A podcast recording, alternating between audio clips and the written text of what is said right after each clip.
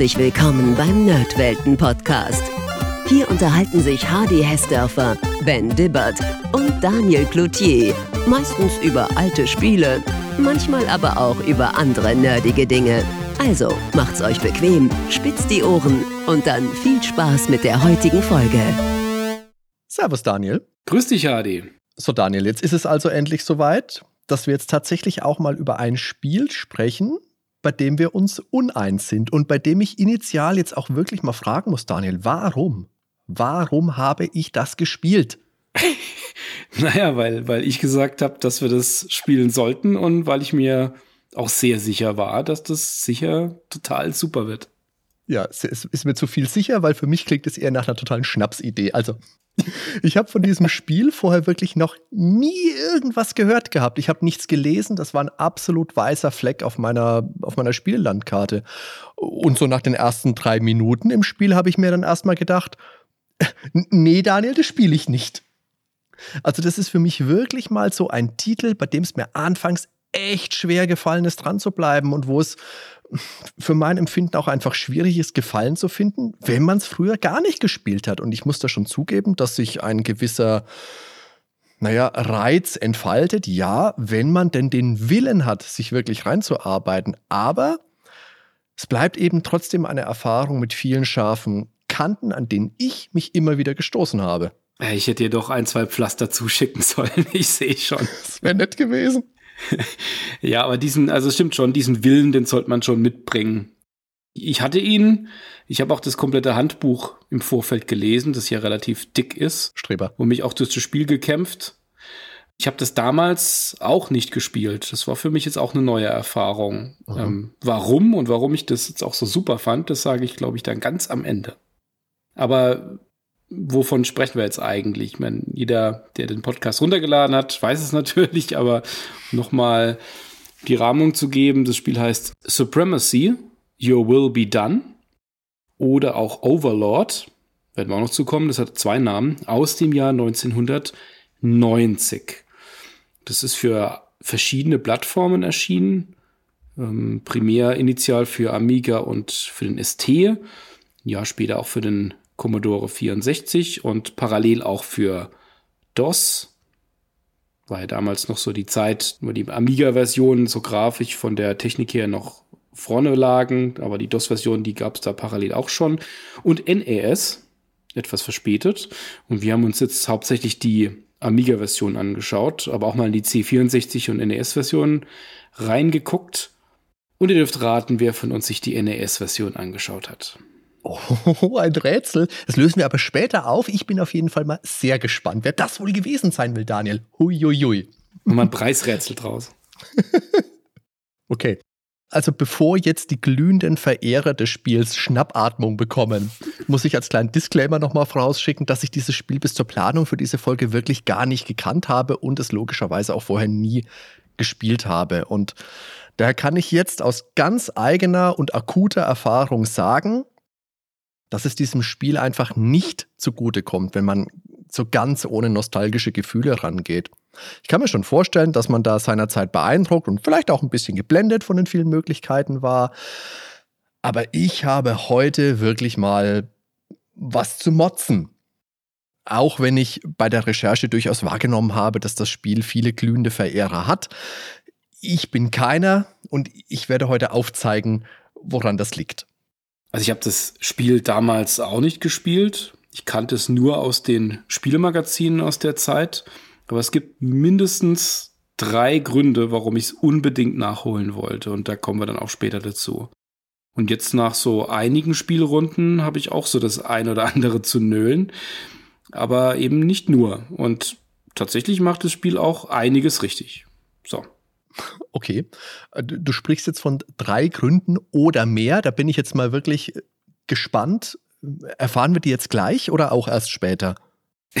Natürlich später, also so ganz am Ende. Vielleicht kurz ah, vorher, dass jetzt keiner nach vorne spielt. Also ich bin wirklich gespannt wie ein Flitzebogen, Daniel, das sage ich dir jetzt schon.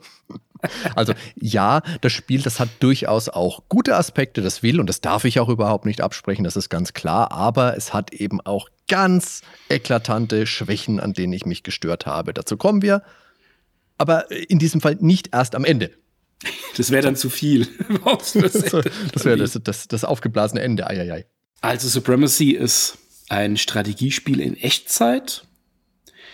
Das ist ein Spiel, das damals teils sehr hohe Wertung bekommen hat, insbesondere in der englischen Presse, die ja aber gerne die Spiele aus der britischen Branche gerne mal hochgehoben hat. Hierzulande gab es häufig gute bis mittelmäßige Kritiken dafür. Das ist auch heute eher kein Titel, der in einem Zug mit den ganzen anderen hochklassigen Echtzeitstrategiespielen genannt wird. Eher so ein Spiel aus der zweiten Reihe. Aber das erschien auch vor dem großen Durchbruch des Genres. Und trotzdem aber ein Spiel, über das man, finde ich, wunderbar sprechen kann, gerade wenn wir uns da nicht einer Meinung sind. Ja, da bin ich absolut bei dir. So, aber worum geht's?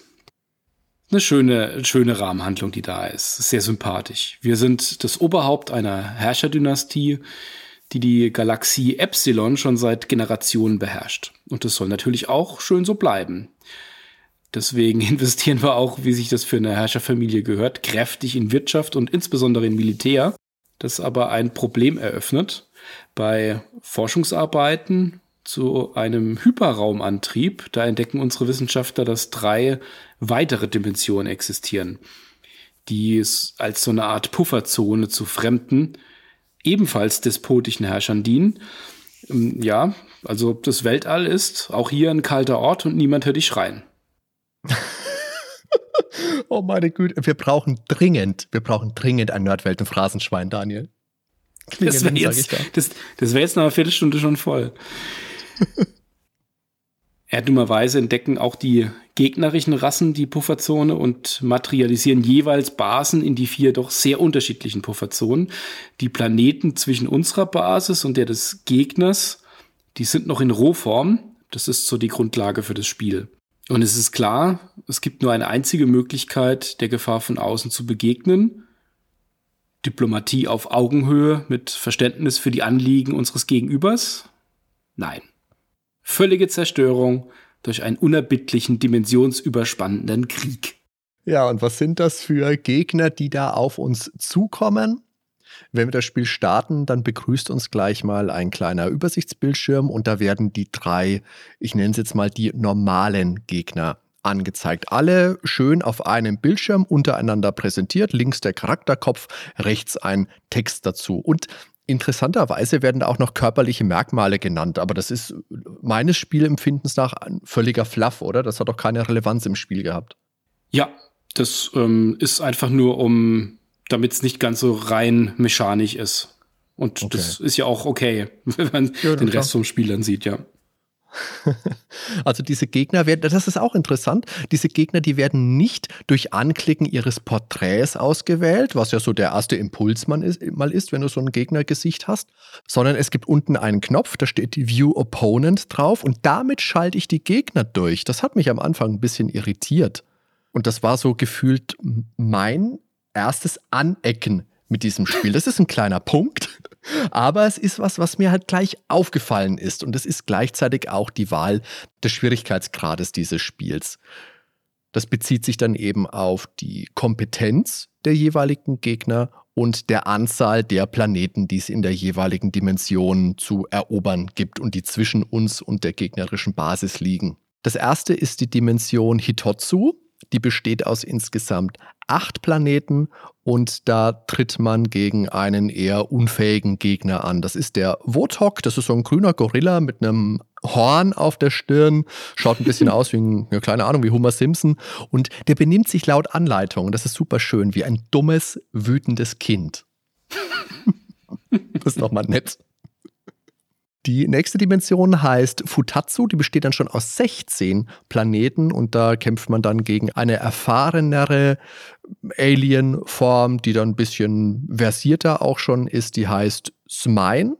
Smine geschrieben, ist so ein bisschen insektenartig, weiß mit so, keine Ahnung, mit so Borsten wie so ein Karpfen im Gesicht, wie so ein Fisch. Die werden als Telepathen beschrieben. Wie gesagt, das ist auch wieder so ein bisschen fluff.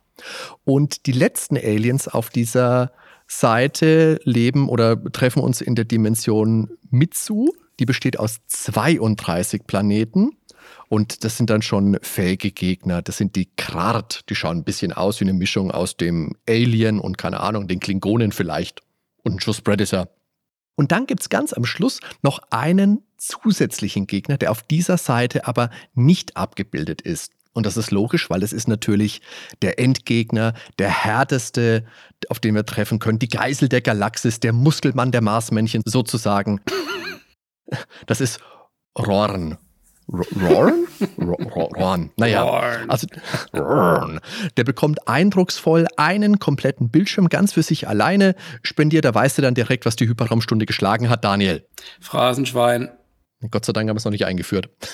Und wer den dann besiegt hat, der kann sich laut Anleitung dann als der wahre Meister von Supremacy fühlen.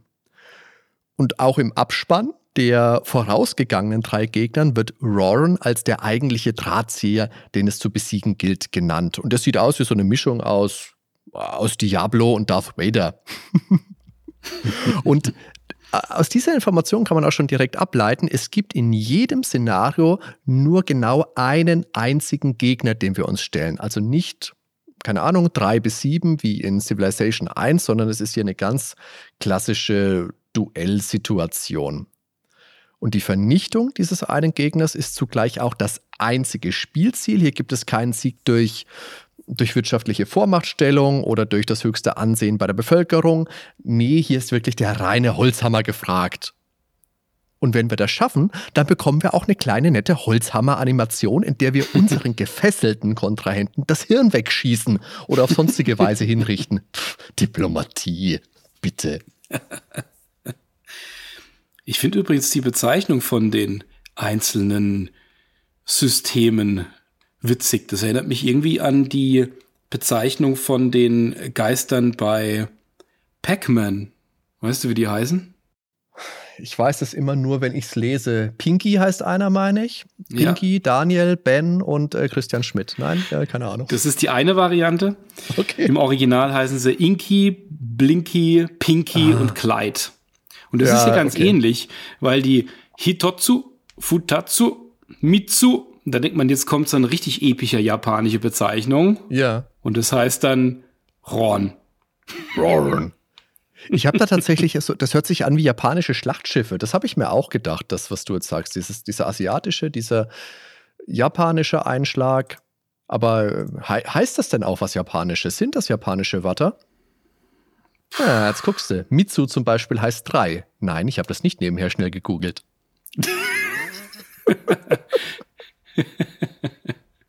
Kommen wir zum Gameplay.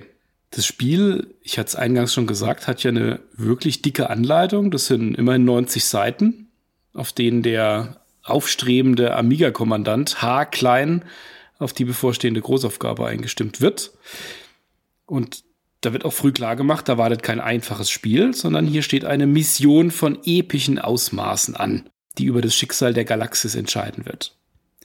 Da wird genau gezeigt, wie man sich zum neuen Herrscher der Galaxis aufschwingen kann. Und ein großes Buch beginnt mit einer großen Anleitung. Ach, von wegen Anleitung. Ein Buch, Hardy, ein Buch.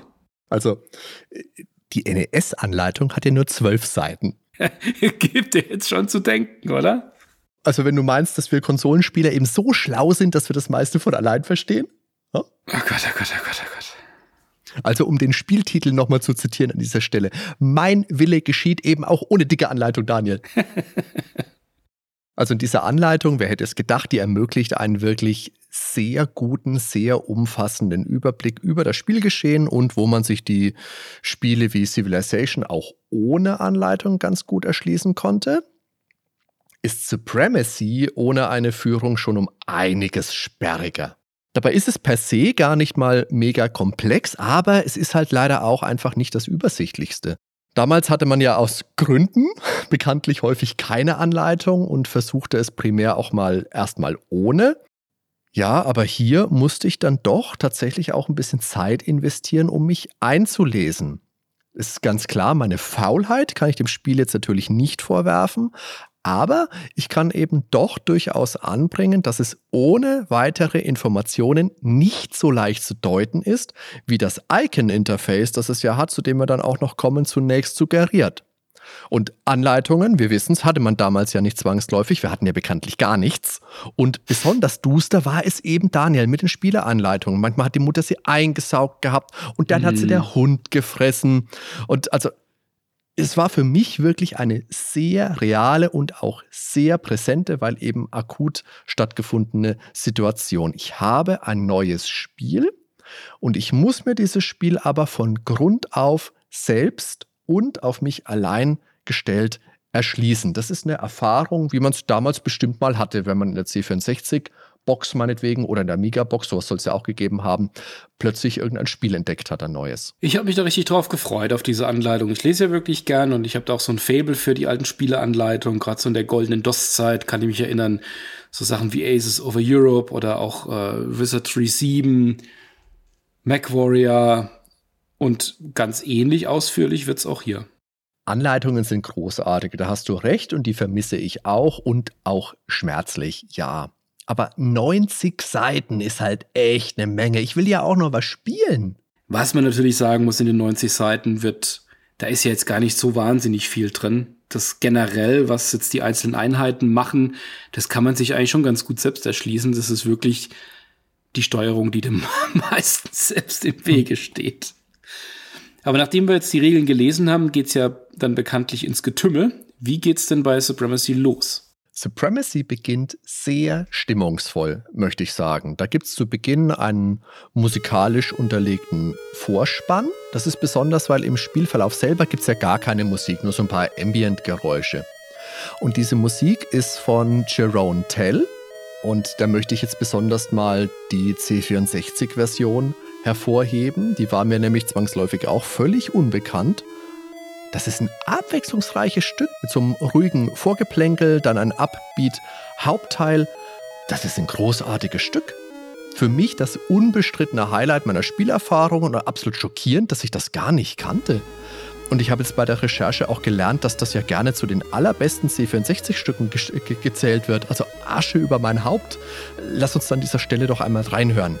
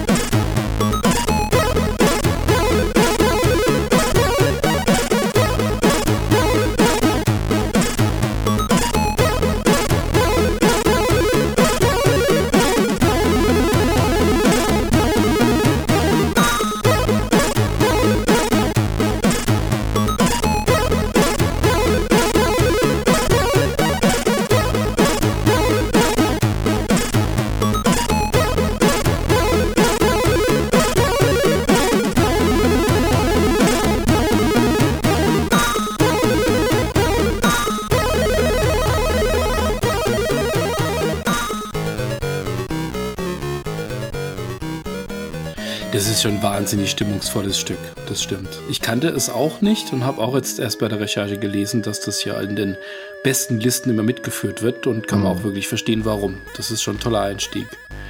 Und dazu sieht man ja auch dann noch einiges an Grafik. Das ist so ein schwarz-weiß-lila gehaltenes Bild. Und da sieht man so einen Typen auf einer Bergspitze sitzen gerade so über der Wolkendecke drüber und hinter ihm leuchten die Sterne und da sitzt er also nackt, natürlich, und grübelt vor sich hin. Und dann öffnet er so die linke Hand und erzeugt eine Kugel, in der die in der er Sterne sieht und die er letztendlich dann auch davon bläst. Und dieses Gesicht, das sehen wir eventuell im Spielverlauf wieder, wenn es in unserer Sternübersicht langsam materialisiert. Und so wie ich das verstanden habe, zeigt es den Fortschritt meines Gegenübers an. Also je dunkler, desto düsterer steht es um mich. Das ist ein sehr schönes Element, auch wenn es sehr unerfreulich ist. Und das ist auch eins, das man zumindest ohne Anleitung erstmal wahrnehmen muss. Ich bin da ein bisschen erschrocken das erste Mal. Ich dachte, oh, kommt das Gesicht auf einmal wieder. es kommt so langsam aufgetaucht, ja. Und dieser bläulich glatzköpfige Gottgestalten-Typ, der erinnert optisch ein wenig an den Dr. Manhattan aus Watchmen. Das könnte ja zeitlich auch passen, weil die Watchmen Comic-Hefte, die sind ja auch zwischen 1986 und 87 erschienen. Ist reine Spekulation meinerseits, aber könnte ich mir vorstellen. Dieses Intro wirkt sehr, sehr künstlerisch, so als hätte es einen tieferen Sinn. Der allmächtige alte Gott sitzt einsam auf seiner Bergspitze, ihm zu Füßen die Welt, die er auf Distanz gelangweilt beobachtet. Dann hat er die Galaxis in Händen und die dreht sich ja ebenso, du hast es gerade gesagt, wie die, die wir im Hauptbildschirm angezeigt bekommen. Ja, und besonders dieses Bild der Distanz ist eines, das ich in meinem Spielgefühl als sehr gegenwärtig wahrgenommen habe. also die Prämisse per se, die ist ja vielversprechend. Wir als Herrscher einer großen Space-Dynastie streben in einem Echtzeitstrategiespiel mit Mikromanagement nach nicht mehr als der Herrschaft über die Galaxis. Hohoho, denke ich mir, erwartet mich da jetzt also ein RTS-Spiel wie, keine Ahnung, Dune 2 oder Command Conquer. Und das ist es aber eben nicht, Daniel. Weil diese spannenden Aspekte, die streicht Supremacy alle und dir bleibt letztendlich ja nur die blanke Verwaltungsarbeit und du sitzt da, keine Ahnung, in deiner stillen Weltraumkammer, während die ganzen epischen Schlachten und das Besiedeln fremder Planeten außerhalb deiner direkten Wahrnehmung stattfinden. Also ja, ich gestehe zu, dass das als Grundlage gar nicht unspannend sein muss, aber es wird im höheren Schwierigkeitsgrad dann halt einfach arg unübersichtlich und da kann ich für mich dann so gar keinen Reiz mehr herausziehen. Ich will das gar nicht mit mehr als acht Planeten spielen. 32 Planeten, gehen mir fort, bitte nein. Und bestimmt natürlich auch, weil ich es damals nicht gespielt habe, aber selbst damals hätte ich mir da gänzlich ohne Anleitung oder halt jemanden, der mir das Spiel haarklein erklärt, da hätte mir einfach der Wille gefehlt, mir das selbst zu erschließen. Das ist einfach ein Spiel, das Vorarbeit von dir verlangt, das verstanden werden will von dir. Ich gebe dir da komplett recht. Das ist, man ist da distanziert, man ist da wie in zu seiner Kommandokapsel mit hübscheren Tabellen und äh, kauft ein, schickt die Schiffe irgendwo hin. Selbst die Kämpfe sind ja sehr mechanisch und äh, indirekt in der Steuerung. Das muss man natürlich mögen. Das ist natürlich weit weg von sowas wie Dune, das ja dann auch stärker in eine, also Dune 2, das dann stärker in eine Taktik auch reinspringt, wo man einzelne Figuren bewegt. Man ist da schon eher, ja, wie in einer hübschen Tabellenkalkulation gefangen. Das stimmt schon. Da braucht man schon einiges an Selbstsuggestion, um da die Immersion aufrechtzuerhalten. Aber vielleicht gehen wir mal die einzelnen Bildschirme durch, weil aus denen besteht ja das Spiel, dass dann dass die Hörer da auch mal einen Eindruck davon bekommen, was das Spiel überhaupt so mitbringt und wie sich das anfühlt, das zu spielen. Also wenn man das Spiel beginnt, dann landet man auf dem Übersichtsscreen, der zu allen anderen Bildschirmen führt. Wir sehen einen kreisrunden Blick auf die Pufferzone und die sich dort flott orbital hin und her bewegenden Planeten Ganz unten ist unser Heimatplanet und ganz oben sieht man den Heimatplaneten des Gegners. So ganz ist nicht verständlich, warum sich die Planeten so jeder für sich um einen unsichtbaren Punkt drehen, aber wir sind ja auch in einer anderen Dimension. Genau. Auf dem Screen, vielleicht sind auch überall unsichtbare Sonnen noch mal dazwischen, keine Ahnung.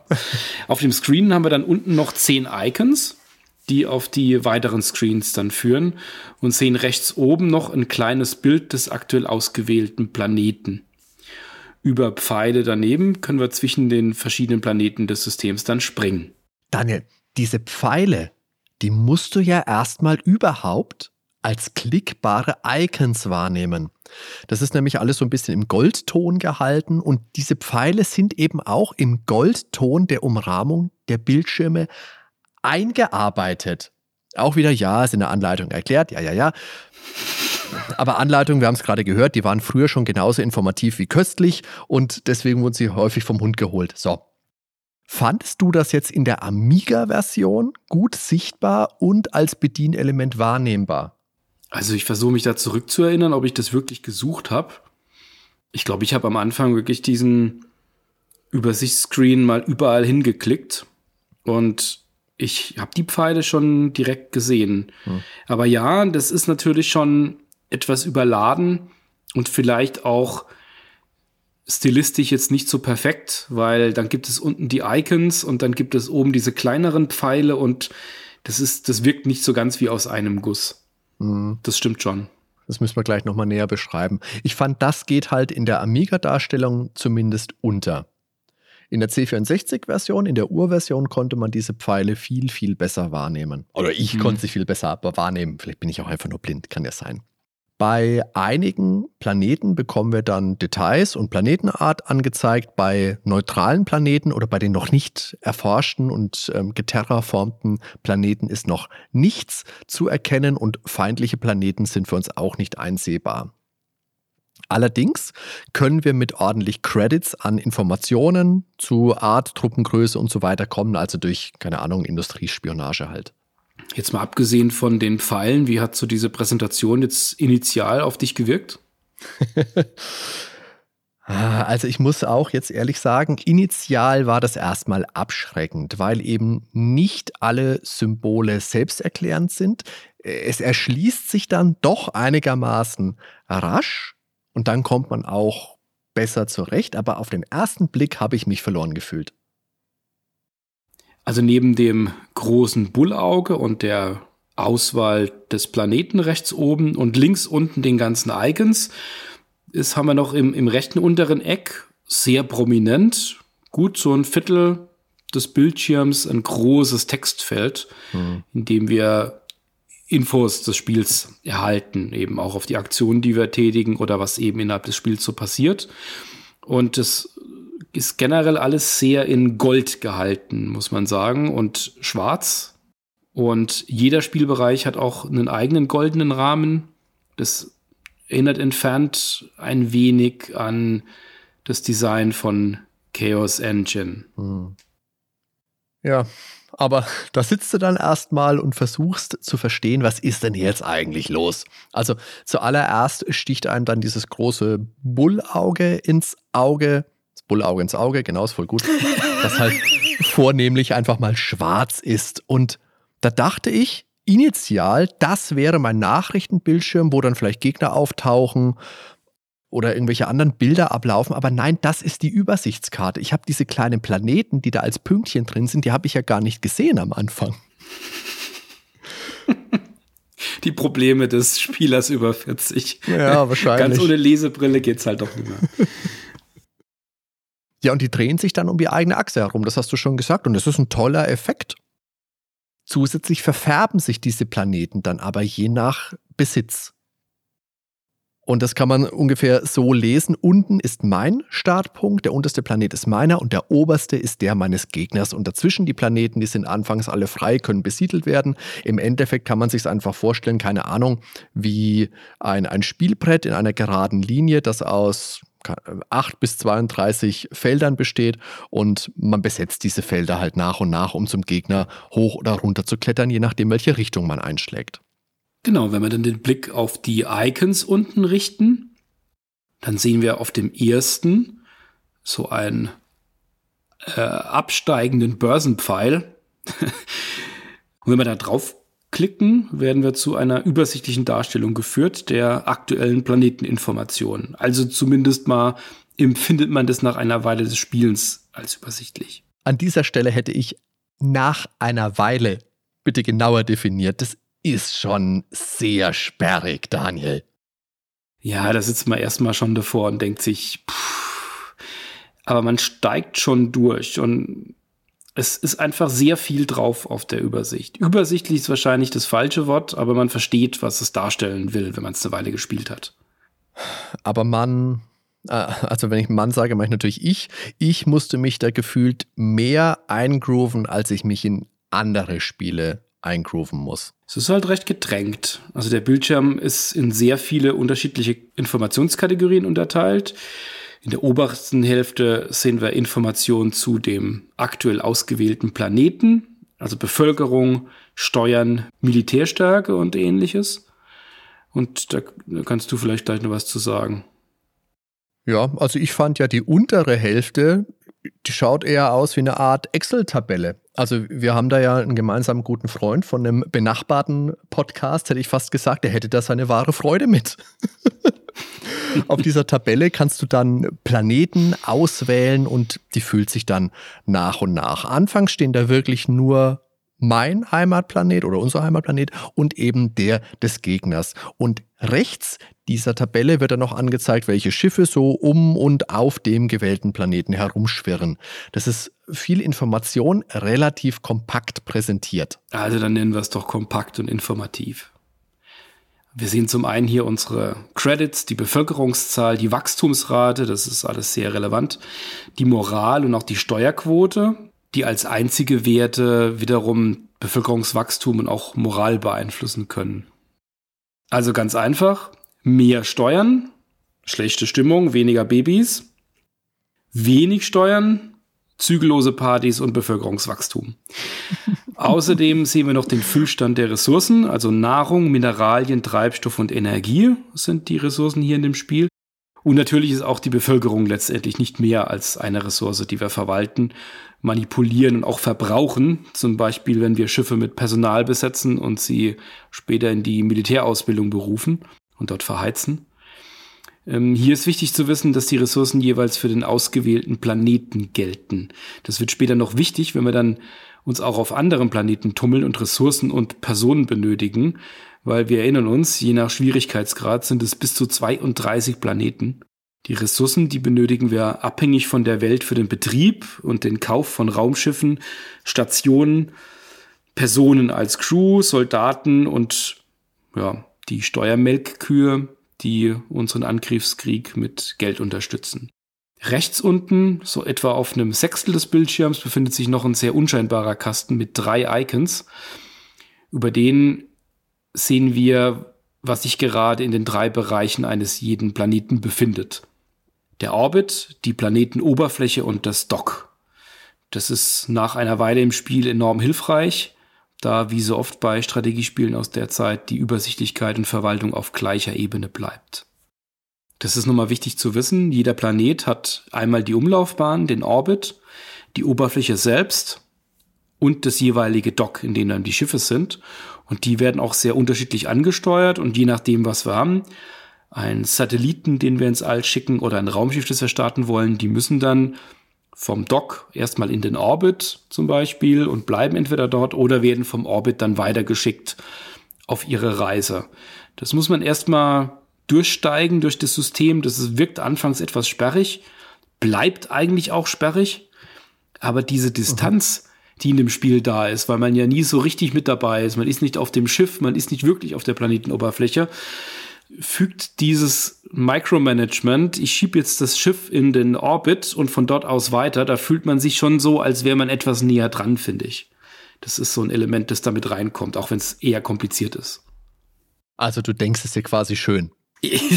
muss man, muss man. okay. Dann haben wir selbstverständlich, wie es für so ein Spiel ziemlich ist, auch einen Kaufbildschirm. Der wird schön mit so einem Haufen Goldmünzen repräsentiert und da können wir natürlich sämtliche Raumschiffe, Satelliten und Stationen einkaufen, die es in diesem Spiel so gibt. Übrigens geht das nur auf unserer Heimatbasis der Starbase.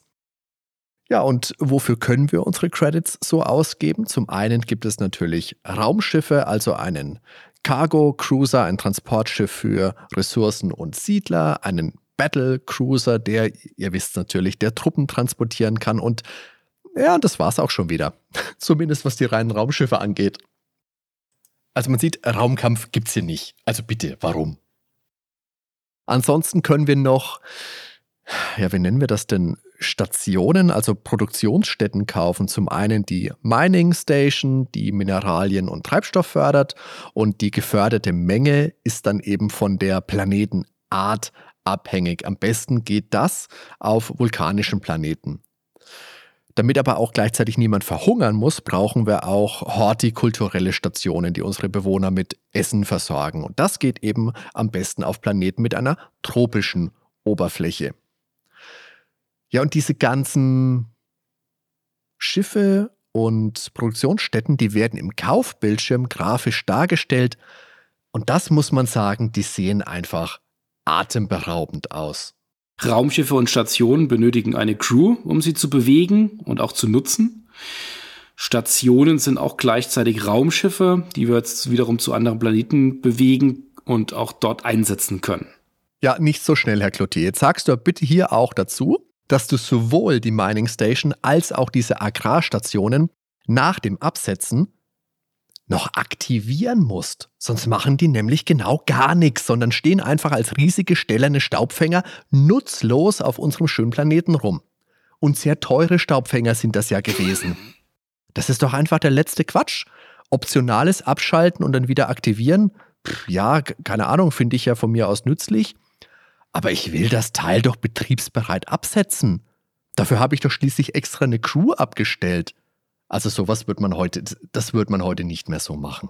Ja, das ist schon so der typische Klick extra aus der Zeit, der sich dann übers Spiel auch wahnsinnig summiert und dann irgendwann auch irre macht.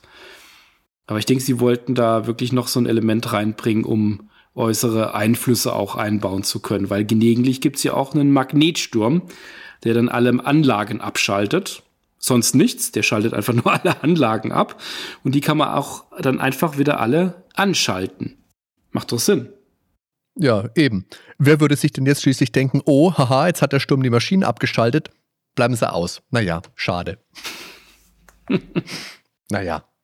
Neben diesen Raumschiffen und den Versorgungsstationen gibt es dann noch Solarsatelliten, die uns aus einer orbitalen Umlaufbahn mit Energie versorgen und einen Atmosphärenprozessor, mit dem wir Terraforming betreiben können.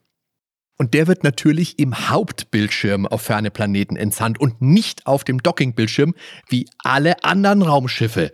Daniel, irre bin ich geworden fast, bis ich das mal gerafft habe. Und diese fremden Planeten, das haben wir vorhin auch schon gesagt, die sind vorher eben alle leblos und nach dem Terraformen bekommen wir dann einen nutzbaren Planeten heraus. Welcher Nutzen, das sehen wir aber erst im Nachhinein. Ja, und im Großen und Ganzen war es das auch an den Nutzmaschinen schon. Klar, da kommt dann im Spielverlauf noch automatische Forschungsupgrades, also Verbesserungen hinzu.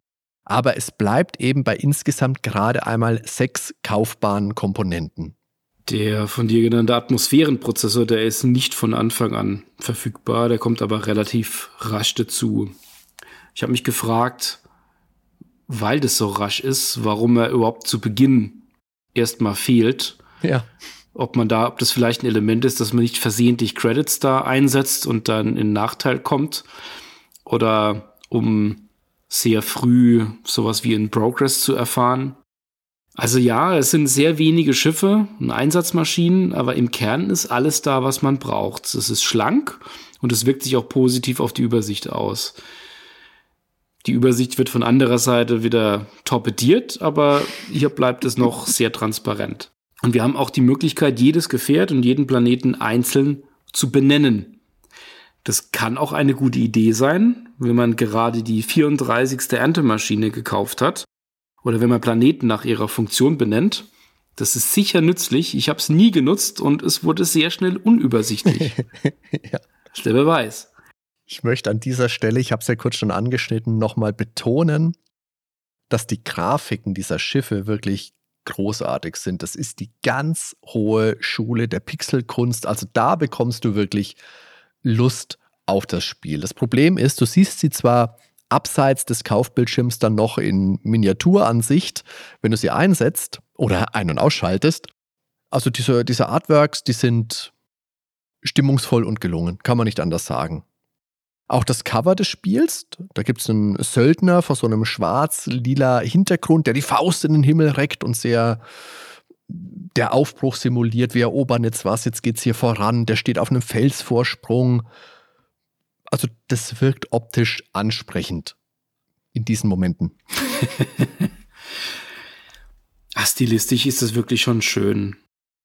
Also das Intro, wie wir gesagt haben, schon die, die einzelnen Bilder von den Einheiten, auch das, die Übersicht über die Planetenoberfläche, wenn man im Orbit drin sind. Das ist alles schön gezeichnet und das sieht auch so aus, als hätte sich jemand Gedanken gemacht, was er da jetzt darstellen will. Wenn er wirklich nur einen Screen hat, was male ich jetzt auf diesen Screen, was ist zu sehen, dann fühlt man sich wirklich so, als wäre man jetzt an der richtigen Stelle. Zumindest mal ging es mir so.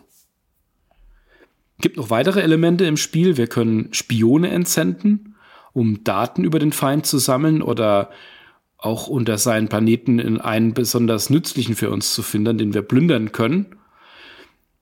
Das klingt jetzt komplexer als es ist. Tatsächlich klicken wir da einen ja. Planeten an über die schönen Pfeile, wenn man die Pfeile findet. Wenn man sie findet. Und sagt dann und schickt da einfach einen Spion hin und dann wird unten im großen Textfeld dann angezeigt, was auf dem Planeten so ist. Also alles, was wir jetzt so erzählen, ist meistens bloß ein Klick und etwas Text. Das ist schon, also man braucht da schon etwas Fantasie, um sich das dann auch so herzuleiten. Das macht vielleicht auch so den Reiz aus, weswegen ich es vielleicht ganz gut finde. Mag sein.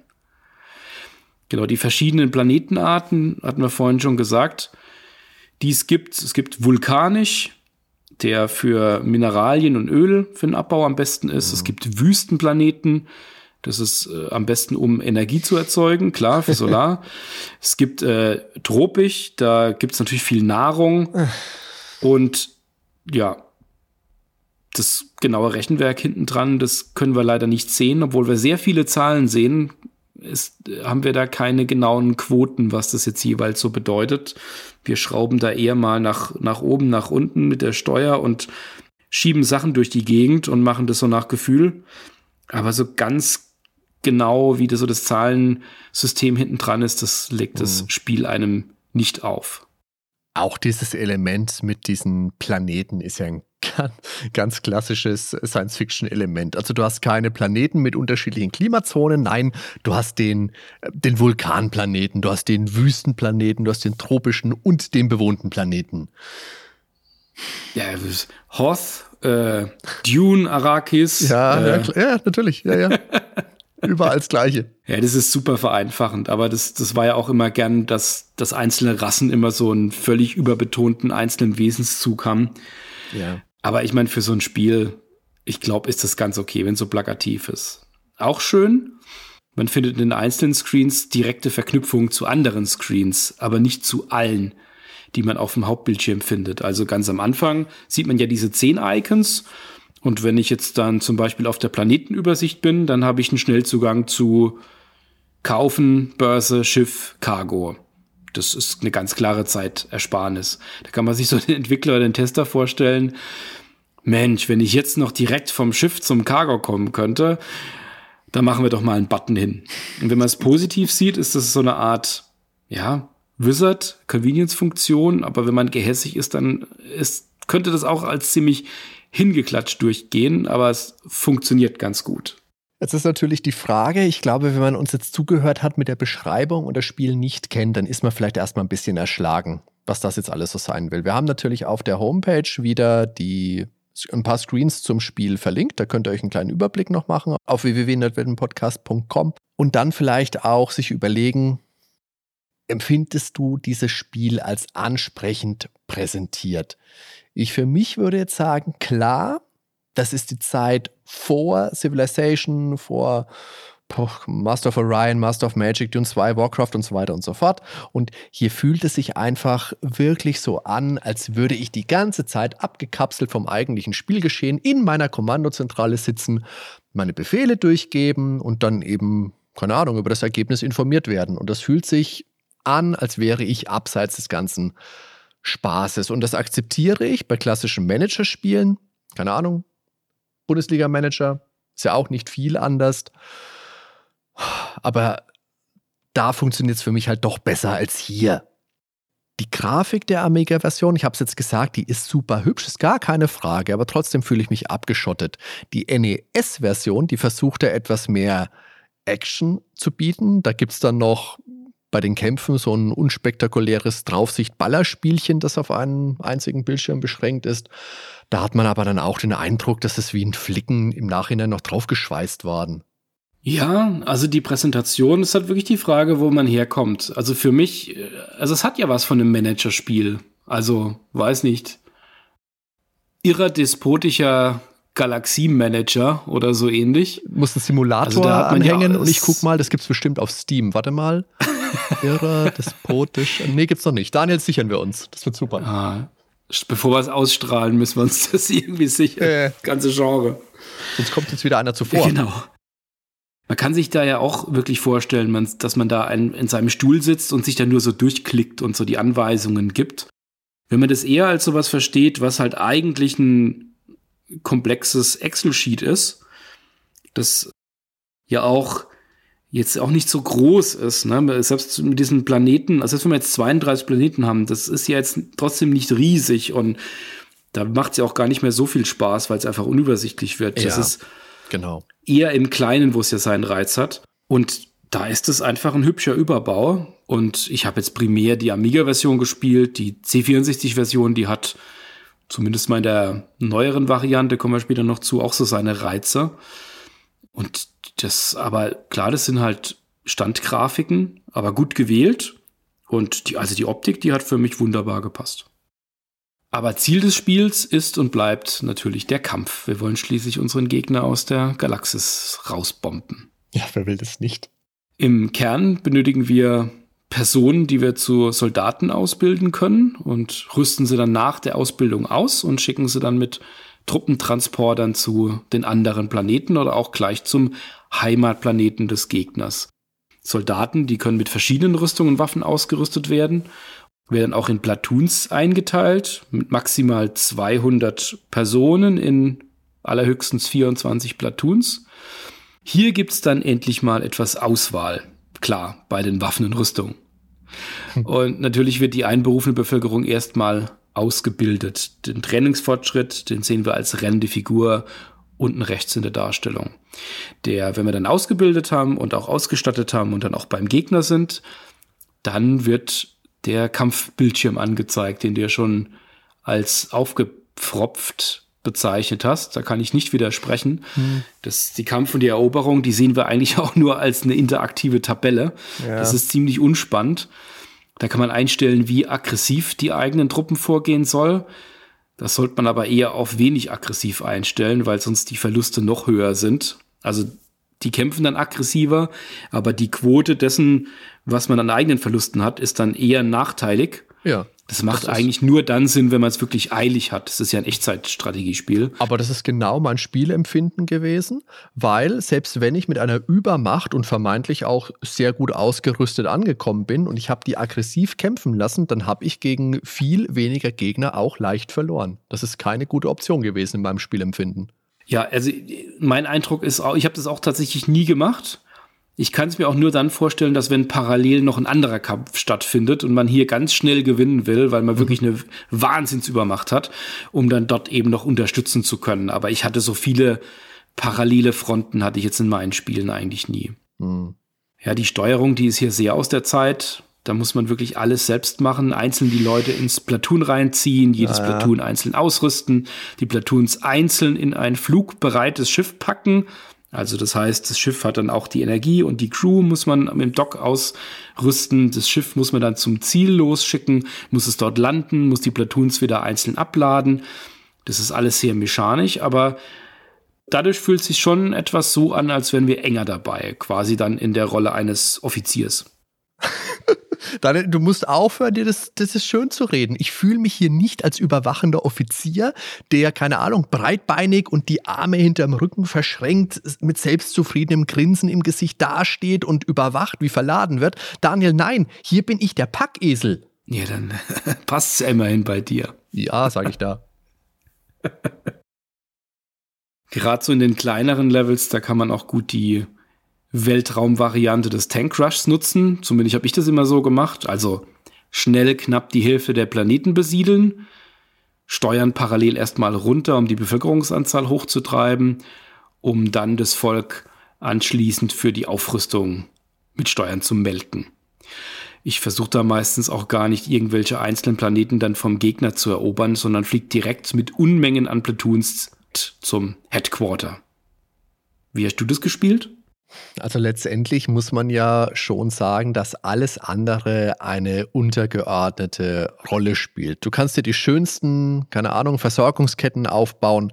Am Ende zählt wirklich rein die militärische Dominanz. Und meine Kampftaktik war dann immer so, so wie du es beschrieben hast, erst die Steuern runter und die Bevölkerung pushen, Ernährung, Treibstoff generieren und dann so schnell wie möglich zwei bis drei Planeten terraformen. Dann mehrere Platoons trainieren, ausrüsten kann man sie ja dann später, das ist ja erstmal nicht so wichtig. Und dann im Bedarfsfall eben ab mit den Jungs in den Kreuzer und abliefern. Vor einem Kreuzer, waren das vier Platoons pro Kreuzer? Habe ich das richtig im Kopf? Ah, bin ich gerade nicht ja. sicher. Ich glaube mehr, aber so ungefähr, ja. Ja, naja. Die Kampfstärke wird dann angezeigt, die kann im Menü über die Aggression gepusht werden, das hast du schon gesagt. Das ist toll, weil da gibt es ein grafisches Feedback, das muss man noch ergänzen. Da wird dann das Haar von den Soldaten wird plötzlich wild, die schauen total irre, reißen den Mund auf. Das ist cool, aber dafür sterben solche aggressiven Soldaten natürlich auch schneller. Aber ist klar, man sieht es an den irren Haaren. Ja, leider ist es bei der Verteidigung ganz ähnlich wie beim Angriff. Der Gegner kann natürlich ebenfalls direkt zu unserem, zu unserer Basis fliegen und direkt einen Endkampf versuchen.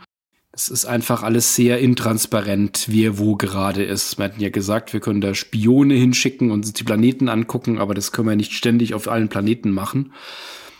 Das, wir können nicht so richtig sehen, wo jetzt gerade wer ist. Und mit den Raumschiffen kann man auch über mehrere Planeten hinwegfliegen. Das kann der Gegner auch.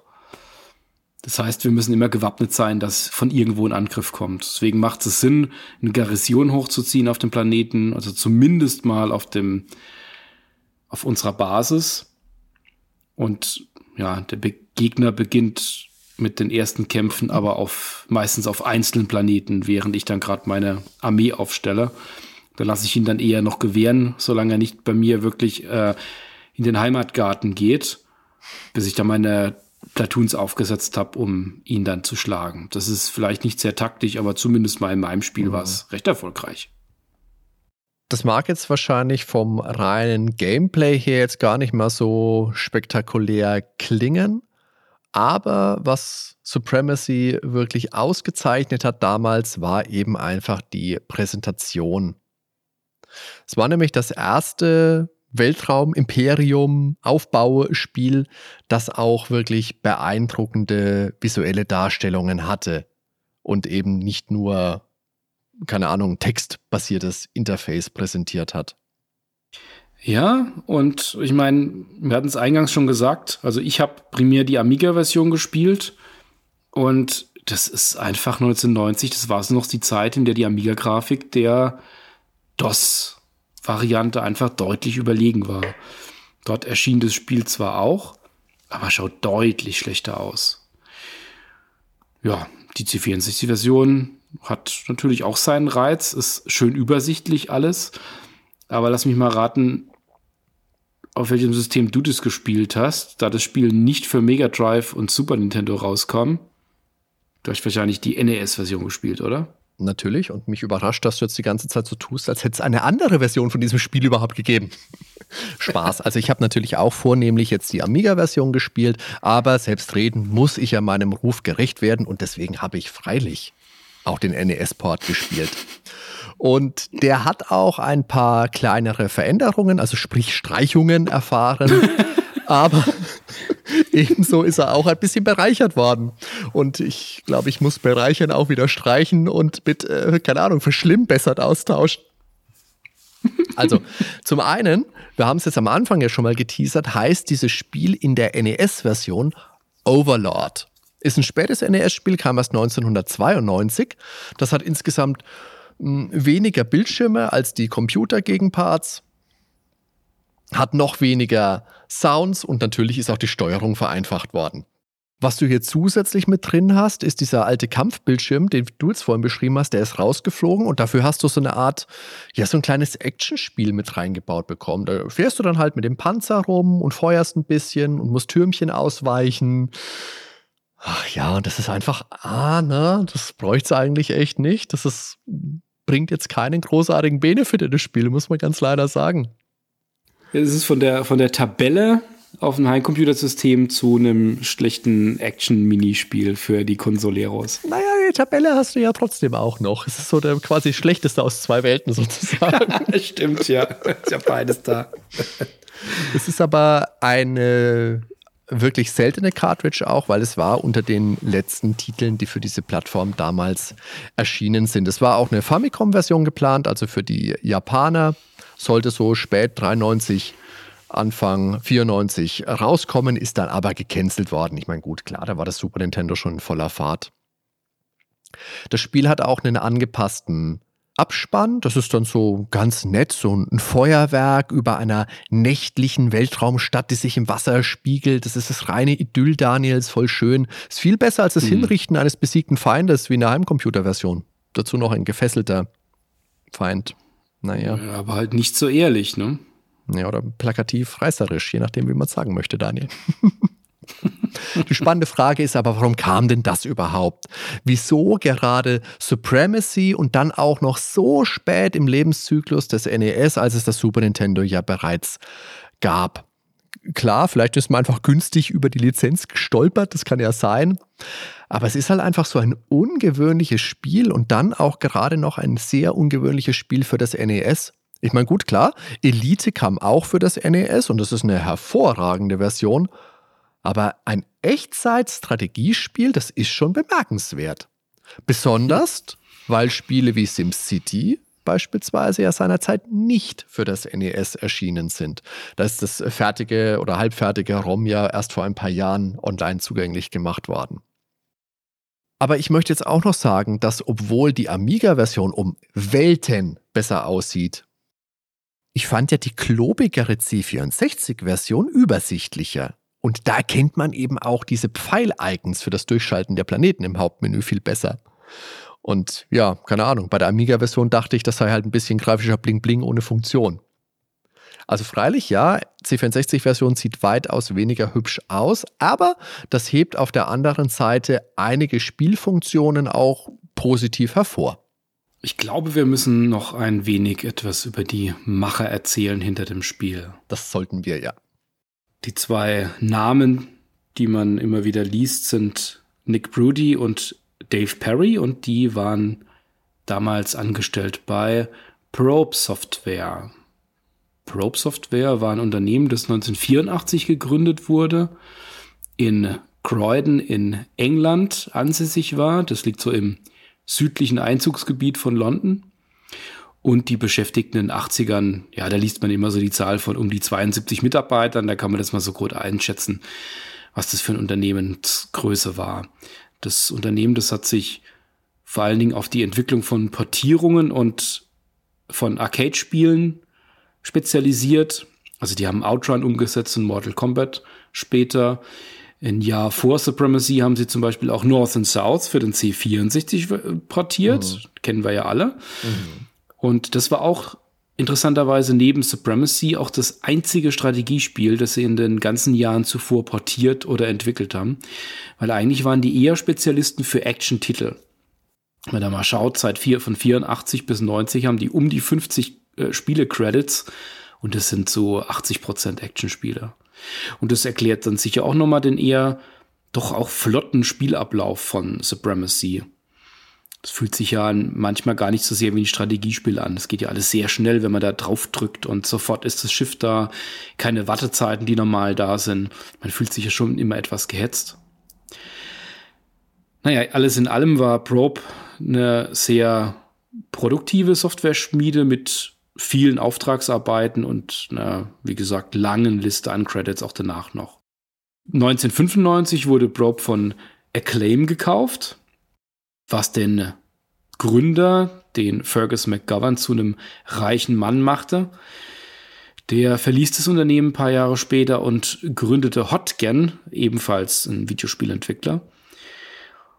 Probe wurde 1999 bei der Markenkonsolidierung von Acclaim in Acclaim Studios London umbenannt.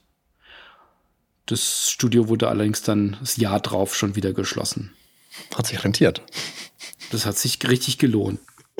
Aber wie schon gesagt, eigentlich stehen da zwei junge Männer in der Entwicklung hinter Supremacy. Einmal Nick Prudy für die ganzen Grafiken und der Dave Perry für den Code. Supremacy war deren erstes Amiga-Spiel und die haben da etwa 17 Monate Entwicklungszeit reingesteckt. Mhm.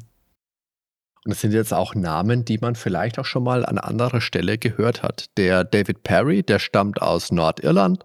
Der hat 1982 mit gerade mal 15 Jahren angefangen, erste Spiele für sein Sinclair ZX81 zu entwickeln.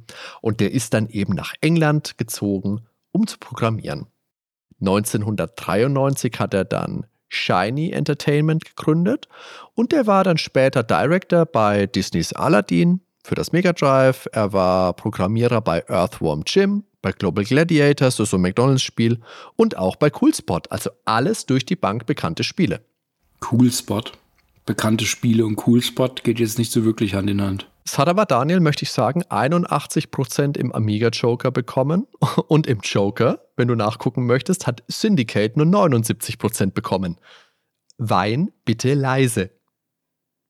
In der Powerplay hat Dune 2 auch plus 74 Prozent gekommen. Aber das ist ein anderes Thema.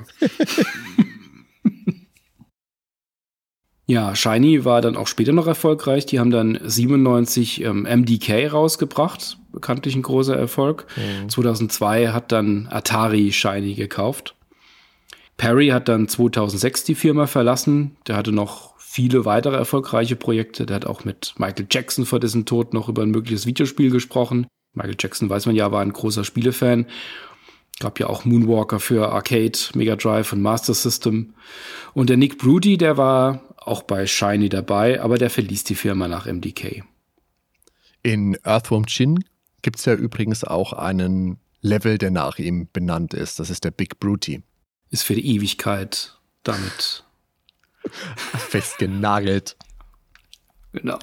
Jetzt haben wir, glaube ich, schon groß und breit hergeleitet, was das Spiel so ist, was es so kann. Jetzt lass uns aber doch auch mal gucken, wie kam das denn damals so an? Und ich habe jetzt in der Recherche in einem Forum einen Kommentar gelesen, dass dieses Spiel auch Einfluss auf spätere Titel wie SimCity, Civilization oder Master of Orion gehabt hätte. Hm. SimCity muss man sagen, wohl eher weniger, weil das kam auch nicht später, sondern schon 1989. aber wohl schon auf die klassischen 4X-Titel. Da erkennt man schon einige Parallelen, auch wenn spätere Spiele einen etwas anderen Weg gewählt haben. In Supremacy beispielsweise ist nur der militärische Sieg möglich. Das sind also nicht die Freiheiten späterer 4X-Spiele, wo es dann auch einen kulturellen oder auch einen wirtschaftlichen Sieg gibt. Man muss extrem immer mit den Steuern jonglieren, also auf Null setzen, um dann die Bevölkerung zu pushen und dann auch wieder hart hochjagen, um Geld zu bekommen. Wir haben jetzt auch gesagt, das Spiel hat unterschiedliche Titel. Sowas kommt hin und wieder ja auch mal vor. Das kennt man aus dem japanischen Biohazard zum Beispiel, das dann für den Westen Resident Evil genannt wurde. Und Supremacy, Your Will Be Done, heißt ja im Deutschen so viel wie Vorherrschaft dein Wille geschehe. Und besonders der zweite Teil dieses Zitats aus dem Vater Unser sticht ins Auge und suggeriert, dass man hier eben ein, ein allmächtiges, ein Gottwesen spielt. In den USA wurde daraus Overlord gemacht. Also Overlord heißt auch sowas wie der Herrscher, der Befehlshaber. Das ist jetzt von der reinen Bedeutung her gar nicht mal so anders. Die Frage ist aber, warum hat man das Spiel denn umbenannt? Und dafür kann man auch wieder nur mutmaßen und wir alle wissen, da bin ich genau der Richtige für, wenn es ums Mutmaßen geht. Und für mich gibt es da zwei wesentliche Punkte. Der eine ist, es gab in den 80ern ein Brettspiel namens Supremacy, The Game of Superpowers. Das war so ein bisschen risikoartig mit ja, konventioneller biologischer und atomarer Kriegsführung. Und der andere Punkt, und das ist für mich der relevantere, in den USA ist und war Religion ja schon immer ein sehr brisantes Thema. Da kann ich jetzt allein mal an die Nerdwelten-Episode zum Super Nintendo-Spiel Terranigma verweisen. Das war unsere Episode 15. Und da wird natürlich dieses Vater unser Zitat Your will be done auch schon eine Rolle gespielt haben. Jetzt haben wir viel darüber gesprochen, dass Supremacy eine Echtzeitkomponente hat. Das erinnert natürlich auch dem, was du oben angeführt hat. Das erinnert natürlich auch mit den Spielen, die du jetzt angeführt hattest, an Realtime-Strategy-Spiele. Müssten wir mal schauen, inwieweit das wirklich als Label hier passt bei Supremacy. Wird ja oft zu diesem Genre Utopia von 1981 als erstes Spiel genannt. Und das hat ja auch bestimmt schon einige Elemente. Aber das hat auch genauso SimCity beeinflusst. Das war ja auch in unserer SimCity-Folge ein Thema. Mhm. Als erstes RTS-Spiel wird oft Herzog 2 genannt von 1989 und 90 kam dann Megalomania und Warte mal kurz, äh, Daniel, war dieses Herzog 2, war das ein Amiga-Spiel? Für welche Plattform kam das denn? Daniel, Daniel, sag doch mal. Das war, das war auf irgendeiner Konsole kam das raus. Das hat man ja dann auf dem Amiga dann auch zur endgültigen. Me sag Mega Drive, Daniel, ich möchte Mega Drive. Habe ich nicht gesagt? Nein, nein, sag es. Sag Mega Drive. Ja, das, das war schon, das war schon ein Spiel auf äh, äh, Mega Drive. Auf was? Herzog 2 kam auf Mega Drive raus. Danke. 1989. Ja, bei Supremacy Megalomania, die 90 rauskam, da steuert man ja auch seine Kampfeinheiten nicht direkt, aber man hat direkten Einfluss auf die Ressourcen und das Wirtschaftssystem, was dann wiederum an Populus auch erinnert. Aber so als das, was wir heute als RTS verstehen, wurde dann Dune 2 1992 mit allem, was dann auch so zum Genre dazugehört. Also neben der Echtzeitkomponente die unterschiedlichen Levels, der Basenbau vor allen Dingen, direkte Steuerung der Einheiten mit, dem, mit der ganzen Taktik oben drüber und das Ressourcenmanagement. Und da kommt ja auch der Begriff RTS her, der damals ja von Brad Sperry von Westwood zum Marketing für Dune 2 verwendet wurde. Also der Begriff wurde auch vor allen Dingen deswegen geprägt, weil da weder Wargame noch Strategy Game als wirklich treffend empfunden wurde, um so das neue Spiel Dune 2 zu beschreiben. Das waren eher so nischige Spiele, häufig mitten im Weltkriegssetting und ja, der Brad Sperry hatte befürchtet, dass da auch viele potenzielle Käufer dann das Spiel erst gar nicht anschauen. Hm. 94 kam dann das erste Warcraft, das dann ja viele Erweiterungen des Genres dann mitgebracht hat und so richtig rund lief dann für das Genre dann so ab 95 mit Command Conquer und Warcraft 2 und später dann noch Age of Empires und StarCraft und wie sie alle hießen in den 90ern. Ja. Und der Kerninhalt dieser Spiele ist eben das Positionieren von Strukturen und das Befehligen vieler Einheiten, um Gebiete zu halten und oder zu erobern und natürlich einen Feind zu besiegen. Alles während die Zeit unermüdlich weiterläuft. Manche Spiele haben dann noch die Möglichkeit, Befehle auch im Pausenmodus einzugeben, um auch mal durchzuschnaufen. Ne? Machen wir auch gerne und natürlich auch sehr gerne einen Multiplayer. Jetzt schlagen wir die Brücke zurück. Supremacy hat schon einige dieser Elemente, aber hier siehst du eben niemals gewaltige Armeen vor dir aufmarschieren. Hier siehst du sie als Zahlen mit einem schicken Bild. Also hier wird eher verwaltet, als die direkte Schlacht befehligt und geschlagen. Und auch die Entwicklung neuer Einheiten oder komplexe Versorgungsketten gibt es bei Supremacy eher nicht. Ja, man verbringt die Zeit einfach hier eher in den ganzen abstrakten, wenn auch, wie schon gesagt, hübsch bebilderten Menüs. Und bei einem RTS, da wäre man ja sehr viel konkreter im taktischen Element dann auch unterwegs. Ich finde Begriff ja sowieso schon für die RTS-Spiele schon nicht zu 100% passend, weil das ja so viel Strategie impliziert, obwohl man ja primär mhm. Taktik macht, neben dem Basis- und Ressourcenbau. Aber hier passt es dann doch noch weniger. Aber einige Versatzstücke sind dann schon drin, die dann auch noch Einfluss hatten auf die nachkommenden Spiele. Ja, und gerade bei den, sagen wir mal, bei der zweiten Generation von ATS-Spielen, da ist ja dann gerade Netzwerk und Multiplayer ein ganz wichtiger Spielaspekt geworden. Und bei Supremacy ist es halt die reine Singleplayer-Spielerfahrung. Also klar, der Begriff selber, RTS, wurde erst so um 1992 geprägt. Supremacy kam 1990. Wie hat man denn dieses Spiel damals in der zeitgenössischen Spielepresse so wahrgenommen? Und wir haben initial schon gesagt, da gab es teilweise wirklich sehr, sehr starke Schwankungen drin. Teils gab es sehr hohe Wertungen. Und deswegen müssen wir in diesem Fall auch wirklich mal vermehrt die internationale Presse heranziehen. Genau, ich mag ja das Spiel, deswegen fangen wir doch einfach mal mit denen an, die auch recht hatten. Ne? Also in England, das Amiga-Format im Oktober 1990, die haben 90 Prozent gegeben. Mhm. Die CU Amiga einen Monat vorher in der Ausgabe hat 93 Prozent gegeben. Gut, für den C64 hatte die Commodore Format im April 91 eine 95 parat. Sag einmal. Ey. Und die, die ZEP 91 hat 91 Prozent gegeben und haben auch gesagt, this is one strategy game that no one should miss. Das ist natürlich meine Ansage, okay.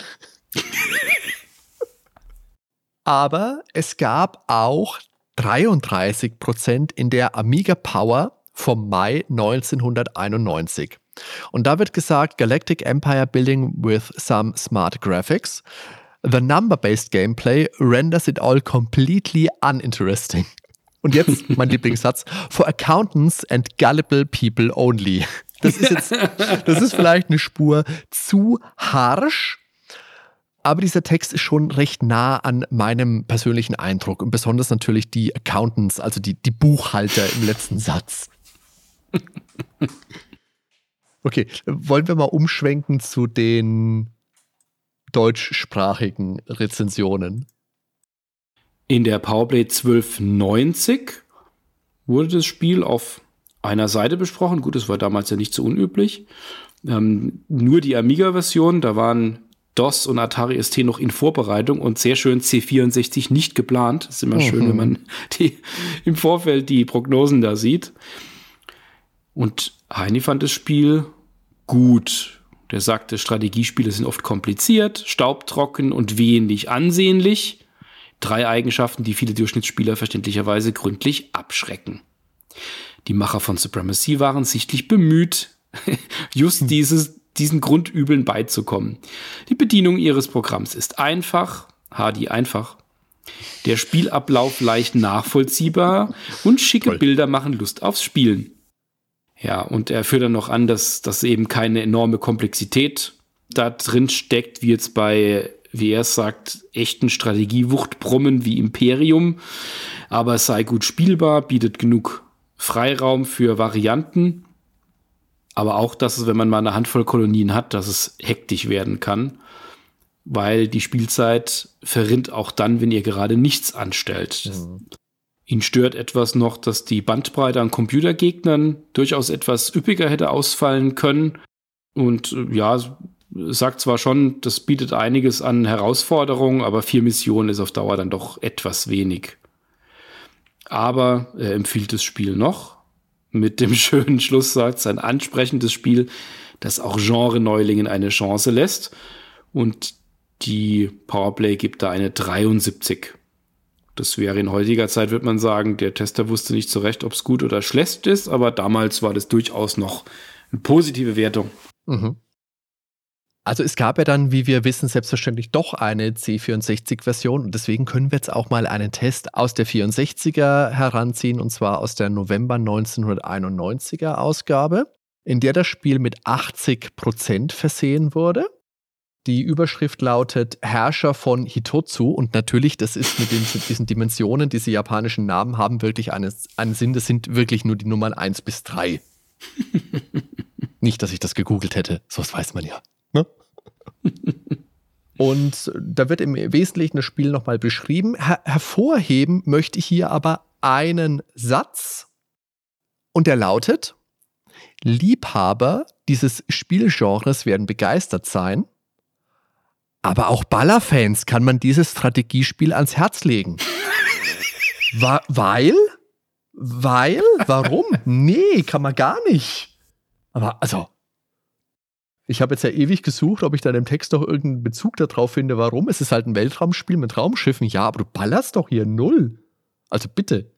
Ich hoffe, dass der Tester überhaupt zu einem Kampf am Ende kam. Nicht, dass er dachte, da, da, gibt es am Ende dann einen Kampf oder so. Aber guck dir mal hier diese Grafik an, die sie gewählt haben von dem Spiel. Da kannst du wirklich diese zwei Pfeile neben dem Bullauge großartig erkennen. Das ist genau hier für meine alten Augen fantastisch. Was aber jetzt durch die Bank in allen Tests, die man liest, findet, alle loben dieses sehr ausführliche Handbuch. Es gab dann noch einen Test der NES-Version in der Electronic Gaming Monthly im April 92. Da gab es 55 Prozent. Und ja, man muss nochmal sagen, das ist eben auch ein sehr ungewöhnliches Spiel für das NES und die Action-Passagen, die sind eigentlich, na, kann man vergessen. Ja, das war das alte Spiel. Jetzt gab es aber auch zum 30-jährigen Jubiläum eine Neuauflage vom 6.11.2021, so als Easy Flash-Version für den C64, schön mit Trainer-Mode, also mit Cheats für die jüngeren Zuhörer, damit die auch verstehen, wofür, wovon, wovon wir hier so reden. Und wenn du dieses Spiel bootest, kannst du ja im Emulator meinetwegen spielen, dann hast du da vorher wirklich eine 18 Seiten Anleitung, die du dir anschauen kannst, wo dir nochmal schön erklärt wird, wie dieses Spiel so funktioniert. Da, da findet sich jetzt auch ein schöner Bezug zu unserem Podcast, weil der liebe Ben, hat die Musik umgesetzt mhm. für die Neuauflage, für den C64. Und deswegen ist er natürlich aus Befangenheit nicht zu dieser Folge eingeladen worden. Aber es ist, äh, diese Version ist von ähm, Access, also die haben auch aufgebonete Versionen von Turbo Outrun oder von Speedball 2 für den C64 gemacht. Die haben da wirklich einiges dran geschraubt. Ja, genau. Also für Supremacy, die haben das halt grafisch aufgewertet. Äh, stark an den Amiga, an die ST-Grafik dann auch herangerückt mit vielen Animationen. Das Intro ist jetzt auch mit dabei. Die Grafiken sind größer, die waren ja vorher eher etwas, ja, in kleineren Bildschirmen gehalten. Ist jetzt auch Maus-Support mhm. mit dabei, also falls man für den C64 eine hat. Die Musik ist natürlich von Ben aufgewertet worden und wir haben auch einen neuen Titelbildschirm. Das ist eine wirklich sehr liebevoll umgesetzte, schöne Version. Und da ist zweifellos auch viel Zeit und viel Mühe hineingeflossen. Und das macht man auch nur, wenn man viel, viel Geld bekommt. Äh, das war jetzt halt nicht der Fall. Oder eben, wenn man wirklich mit dem Herzen dabei ist und einem Spiel, bei dem es wirklich einfach den Beteiligten wichtig ist, dass man die ultimative Version erschaffen will. Und da möchte ich schon sagen, das ist den Jungs und vielleicht auch Mädels, ich weiß jetzt nicht, wer genau alles im Team war, das ist wirklich gelungen. Und allein um diesem fleißigen Team tut es mir echt leid, dass ich hier so viel schimpfe. Da habe ich fast wieder ein schlechtes Gewissen. Zu Recht. Bleib noch drauf rum. Und die haben ja sogar den David Perry um Erlaubnis gebeten und der hat ihnen auch einen ZIP-File mit äh, Assets geschickt. Der hat auch mitgeholfen an dieser C64-Version. Das finde ich auch nett. Und das Sehr ist cool. möglicherweise sogar die zugänglichste Version von Supremacy wenn man das heute noch spielen will. Das ist jetzt näher am Amiga als die Ur-C64-Version und das ist durchaus so eine, die man sich anschauen sollte, wenn man sich für dieses Spiel interessiert. So, jetzt haben wir uns auch mal angehört, was die lieben Tester damals gesagt haben. Wie finden wir es jetzt denn heute zusammengefasst? Hm. Also es ist halt sehr viel Mikromanagement. Ist hübsch aus anzusehen, keine Frage, hat tolle Grafiken, aber es ist eben auch ja, es ist eben auch sperrig. Und das sind spätere Spiele dann einen anderen und auch einen viel zugänglicheren Weg mit mehr direkter Einflussnahme gegangen. Es ist eben ein RTS-Spiel, bevor das Genre seine Formel gefunden hatte. Es macht dabei einiges gut und bei vielen anderen sträuben sich einfach meine Nackenhaare. und ja, wenn man da eben diese rosige Nostalgiebrille aufhat und das Spiel damals auch gespielt hat, dann ist das bestimmt anders, ja. Aber wenn du wie ich völlig unbedarft von einem Herrn Daniel Cloutier in dieses Spiel hineingeworfen wirst, dann musst du eben erstmal viel Vorarbeit leisten, um einen guten Spielfluss hinzubekommen. Das ist mir schwer gefallen, weil eben, weil es eben so anders ist. Und das geht entweder durch das Studieren der Anleitung oder durch stures Ausprobieren. Und der zweite Weg, den empfand ich als frustrierend. Das ist anders als bei anderen Spielen, bei denen man sich das Spiel dann mehr oder weniger rasch selbst erschließen kann.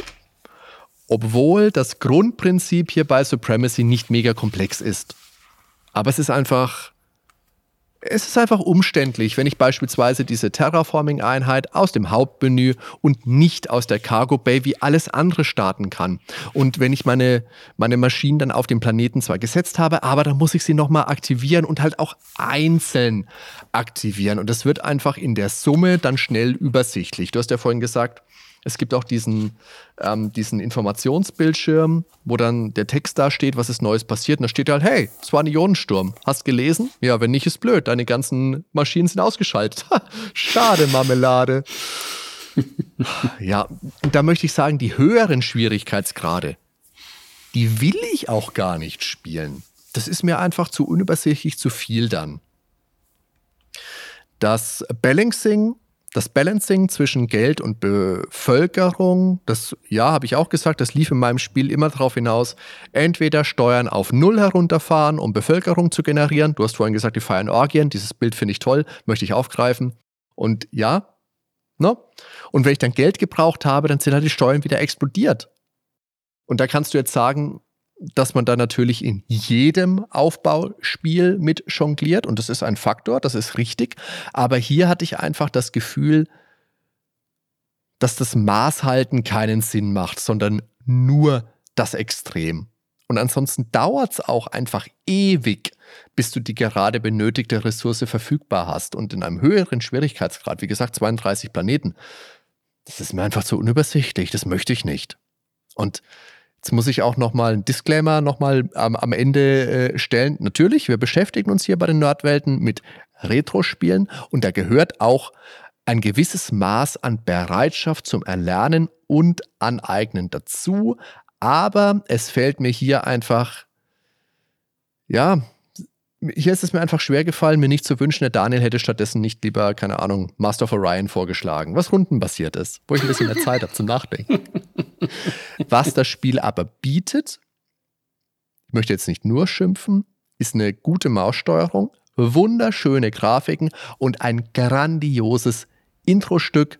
Und wenn man es heute nochmal spielen will, dann muss man sich wirklich zwar auf einige Widrigkeiten einstellen, ganz besonders wie jemand wie ich, das früher nie gespielt hat. Trotzdem ist es ein Spiel, das ich in meinem Ordner namens interessant abspeichern würde. Das ist jetzt nicht der neben Scheiße, sondern ist wirklich der Interessant-Ordner, weil ich das Erarbeiten und das Recherchieren für diese Nerdweltenaufnahme wieder sehr spannend fand. Auch wenn es spielerisch vielleicht nicht so mein Fall war. Also ich fange vielleicht mal damit an, was die drei Gründe waren, warum ich das Spiel unbedingt spiele. Ach, da, ich habe ja vergessen. Endlich, Daniel. Oh Gott, jetzt bin ich wieder gespannt. also Nummer eins, und darauf fußen eigentlich auch die anderen beiden, das ist eher eine Kombination. Also Nummer eins ist eigentlich nur ein Screenshot aus dem Powerplay Sonderheft, das man sieht von dieser Mining Station.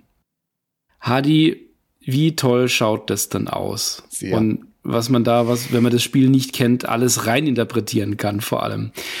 Eine große Fabrik, auf der auch Leute leben, die ein eigenes Ökosystem hat unter rauen Bedingungen, vielleicht auch mit einem riesigen Lager, in dem seit Jahrzehnten die unglaublichsten Dinge lagern. Das triggert bei mir einfach sofort Erinnerungen an 80er Jahre Science Fiction wie Outpost mhm. mit Sean Connery und ähnlichem. Mhm.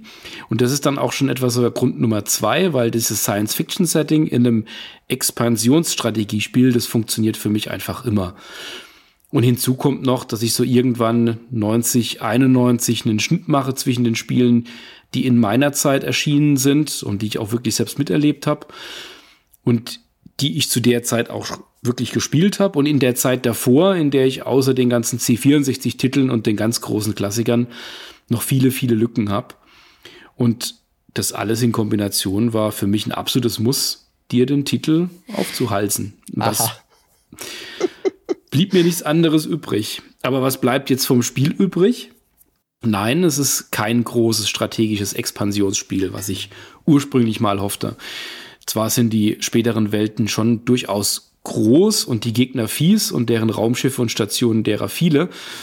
Aber es macht eigentlich keinen Spaß mehr, wenn es zu groß wird, weil es dann völlig unübersichtlich wird. Das ist dir genauso gegangen. Mhm. Den Echtzeitaspekt, den mag ich nicht sonderlich. Dadurch fühle ich mich ständig in meinen doch weitreichenden Entscheidungen für die Galaxie etwas gehetzt. Sowas habe ich bei der Arbeit schon genug. Aber mhm. an der Stelle, ja, ist es einfach fühlt es sich nicht mehr so groß an, weil es ein, einfach einen unter, unter Zugzwang ständig setzt. Und obwohl wegen der schieren Anzahl an Einheiten, Elementen mit den vorhandenen Mitteln wahnsinnig mühsam und es auch schon fast unbeherrschbar wird, ist es gleichzeitig doch extrem einfach gehalten, was die Auswahl angeht. Zwar gibt es den, zwar gibt es an der einen oder anderen Stelle im Zeitverlauf ein automatisches Update auf unsere hortikulturellen Stationen beispielsweise, die dann mehr produzieren. Aber es gibt immer nur einen einzigen Typ von jeder Einheit und von jeder Station. Dadurch wird es natürlich schnell formelhaft. Okay, neuer Planet, also Solarsatellit hochgejagt, je nach Art noch eine Mining Station gebaut und das war's. Und dann geht's zum nächsten Planeten. Und die Stärken und die Schwächen des Kampfs, die haben wir ja schon besprochen. Ich mag das Spiel trotzdem, weil es etwas anderes ist und auch so eine gewisse Stimmung und zumindest mal für mich eine Immersion aufbauen kann. Man kommt sich ja immer etwas eingesperrt hinter den einzelnen Screens vor, aber wir können die Schiffe kaufen, wir können sie dann mit der Crew ausstatten, wir können die Satelliten in Orbit schicken, wir können Planeten terraformen, erobern. Es fühlt sich erst wie ein globales Strategiespiel an, wenn es einem über den Kopf wächst. Das stimmt schon. Deswegen ist es auch für mich so die ersten ein, zwei Welten, so die überschaubaren. Das sind die, die mir eigentlich am meisten Spaß machen.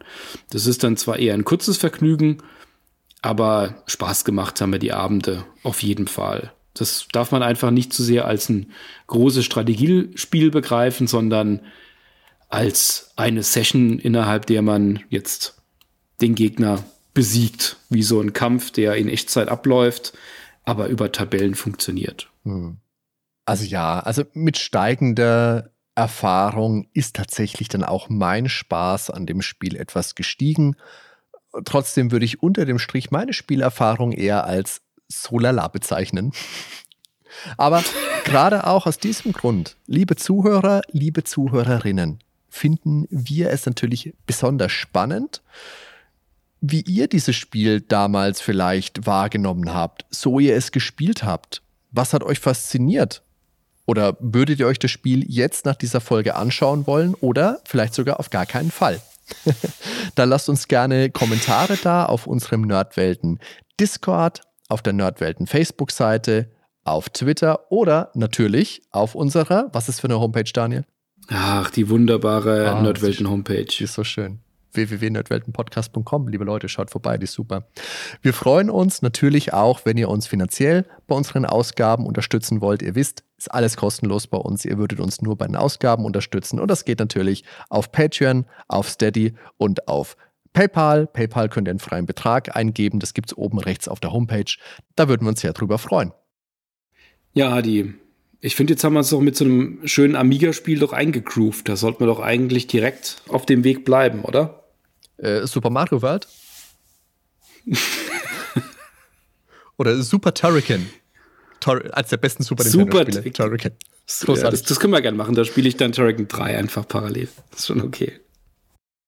Ja, aber hat auf jeden Fall Spaß gemacht, über das Spiel zu sprechen und ja, auch, auch mal die Erfahrung zu machen. Das ist kein Spiel, das man jetzt dann immer wieder rausholt, aber das war jetzt schon nett. Das war spannend, und ja. Gerade wenn man, ja, und gerade wenn, wenn, wenn du es jetzt doch äh, bei dir ist jetzt doch deutlich stärker angeeckt ist als bei mir, war es doch ganz, war es doch schön, da mal sich dazu auszutauschen. Auf jeden Fall. Da bin ich voll bei dir.